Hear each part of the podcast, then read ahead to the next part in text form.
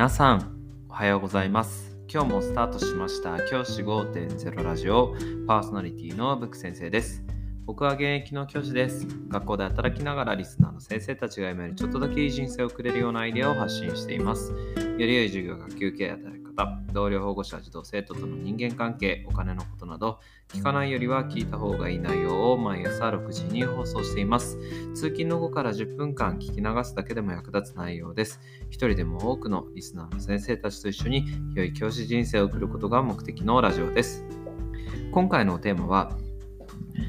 怒る時の授業、笑顔で行おうという話をしたいと思います。先生方が授業の中で指導する場面のお話をします。この時期2月1月から2月のこの時期って結構子どもたちが不安定になりやすい時期だと思いますまあ3月も近づいてきてもうすぐ終わりだっていう気持ちから少し浮かれてしまうっていうような姿も慣れからとかね慣れが生まれてきて結構学校生活にこう緩くなってきてしまう。っていうことが結構見られたりします。こんな中でぜひ先生方に考えてほしいのは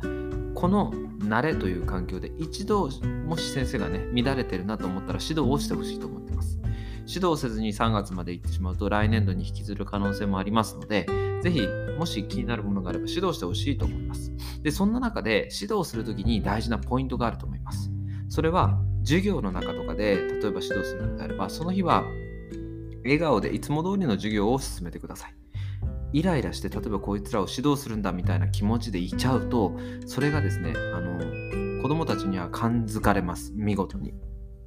で子供に感づかれると何が問題かっていうとあ先生って今日怒りっぽいな今日怒ってる機嫌が悪いから怒ってるんだなって思われてしまうんですよね。例えば授業始まった時はちょっと怒怒ってるなんかも指導するよっていう顔をしているとあやばい先生今日は怒ってるからこういうこと指導するんだあそっかそっかっていう風になってしまうんですよそれだとじゃあ今日は機嫌がいいから大丈夫みたいにその日のその子供たちが先生を伺うようになっちゃうんですよ。それはねすごく悪いことです。先生を伺うようになってはいけません。なんでかっていうと他の先生でにその対象が移動するだけだからです。そうではなくてその先生が普段やってる授業の中でちょっとこれはおかしいよね。今ちょっと考えようっていうふうに一瞬こう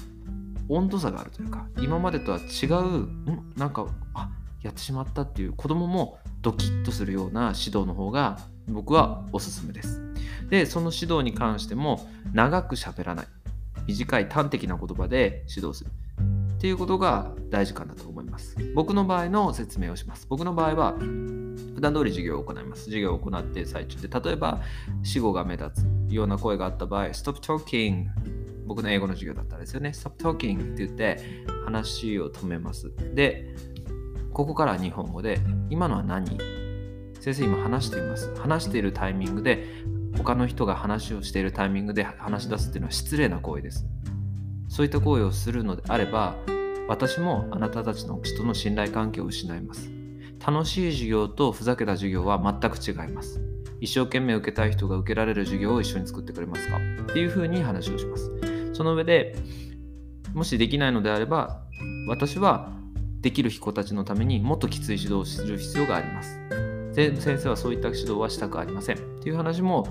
したりしますはい。そんな感じで、こう、言葉をですね、短く、いいですか？っていうふうにして、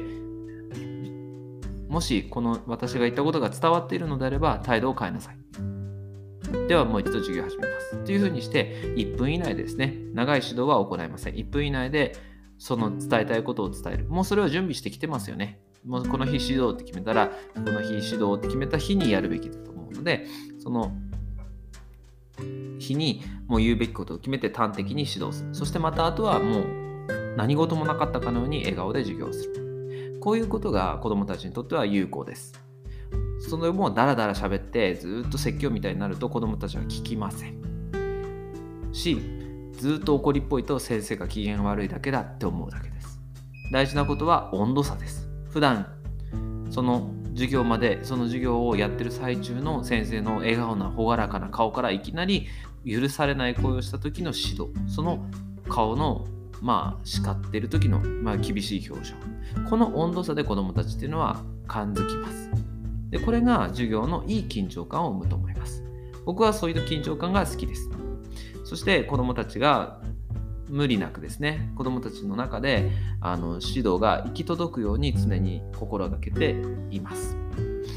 こういったことをですね先生方がやっていくことで授業は閉まりますし子どもたちが落ち着くっていうこともあると思います。